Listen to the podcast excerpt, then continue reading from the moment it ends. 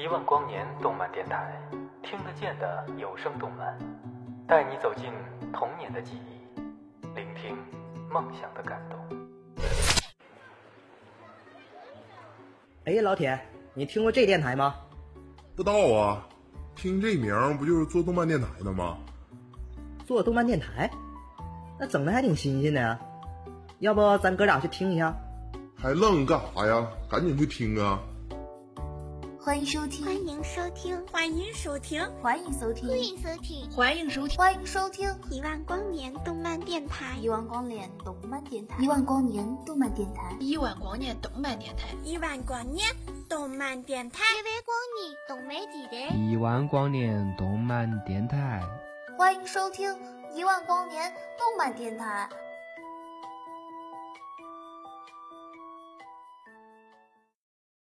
大家好，欢迎收听一万光年动漫电台，我是主播雨叔。今天呢，我们就来谈谈这一八年的十月番《舞动乾坤》。这可以说是一部散发着贫穷气息的国产动漫，但是却让人停不下来。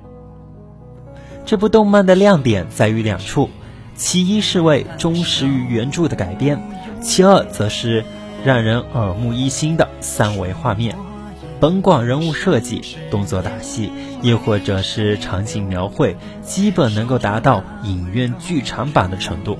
对于喜欢网文的读者呢，能够在动画作品上逐一寻觅记忆中的那些场景画面，那种感觉实在是无与伦比呢。大抵来说呢，《舞动乾坤》的剧情也是一脉相承，沿用了经典网文的套路。故事的一开始，主角灵动所在的家庭受尽了家族门人的爱戴，所有的小伙伴都将家族的命运寄托在了主角老爸林啸的身上，希望他能够带领家族从外家回到内家。然而结果却是惨痛的，林啸不仅未有见敌成功，相反的还在比武台上被林琅天废除了所有的功力。并自此成为了家族唾弃的存在。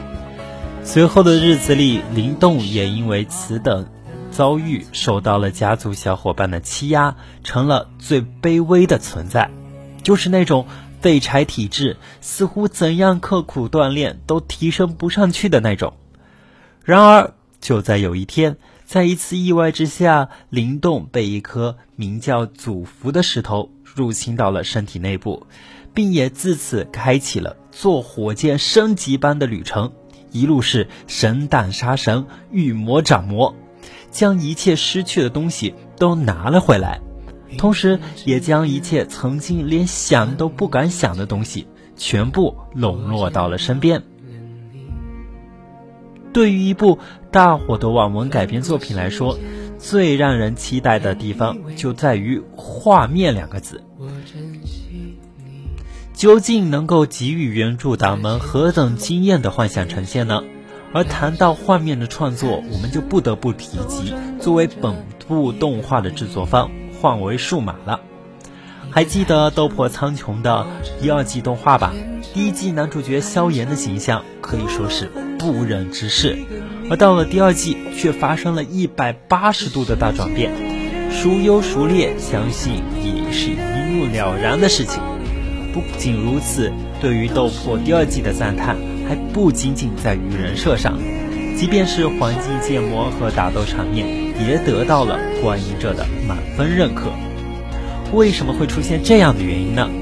对了，很简单，就是更换了动画的制作组，接受《斗破》第一季的动漫公司名为上海伏羲，而到了第二季则更换成了如今的舞动制作公司，换为数码了。那这是否说明，经过几年的发展，行业的基础技术得到了革命性的升级，使得一家原本遭受观众吐槽的公司也能够再获得赞美呢？那是否说明换为数码能够给予我们更为惊艳的画面呈现呢？然而事实却给了我们一巴掌，换为数码真是作死了。是的。你或许会被《舞动乾坤》里某些主角的形态逗喜一番，比如说邻家大会的主持，看着满脸面部纹理肌肉以及银白反光的毛发，也比方说形象娇俏可爱的林清禅小妹妹，每每嘟起小嘴巴，总是让人有一种怜惜的感觉呢。不过，除了这些为数不多的亮点之外，我们能更多看到的也是糟粕的画面和没有任何身形轮廓的喽啰客人，基本没有任何的渲染装点的场景图。留意一下椅子和背景墙，哎呀，那简直又是一番滋味了。事实上，虽然有这些问题，不过这依旧是一部不容错过的动漫作品。至于详细的原因，且听我慢慢分析。事实上啊，到今天解读这部《舞动乾坤》里面，我们同样看到了很类似的剧情创作手法，就是俗称的无限流。比方说，灵动家道沦落，让自己成为受人欺负的废柴，然后因为受人欺负，从而意外获得了祖福的能量。第二集中。继而依仗这个力量打败了家族的同龄人，然后代表家族出征狩猎大赛，并获得了冠军，以及敌对家族的铁木庄密林。继而又在这个宝地上探索到了宝贵的阳元石矿脉，接着在积攒财富的同时，也引来了雪衣门的抢夺。而在抢夺的过程中，灵动成功毒杀了副门主，并引来了门主的进攻。截至动画更新至第八集，灵动为求提升力量，同雪衣门门主决一死战，故而踏上了盐城的旅途，并在这里认识到了四品符咒师，以及获得了一系列宝贵的物资增益。为什么称是无限流呢？相信大伙听了上面的陈述，也会有一些领会。而后续的奇异，就是可以无限的这么接续下去。而且样式雷同重复，只是细节上稍作了修改而已。那是否可以说《舞动乾坤》又是一部让人困倦的动画作品呢？但是事实并非如此。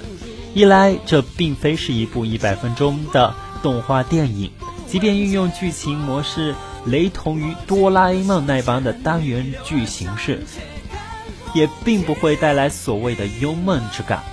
二来，舞动乾坤所沿用的无限流同项目的创作手法还存在着些许的差异。前者在剧情上每一个预先动作都能够为下一次的行动而承起铺垫，而且更为重要的一点在于，这部网文改编的动画并不存在所谓的多剧情平行叙事的现象，在荧幕中呈现出来的也只是主角的历练成长罢了。好了，今天的内容就到这里，希望你们能够喜欢上《舞动乾坤》这部国产动画吧。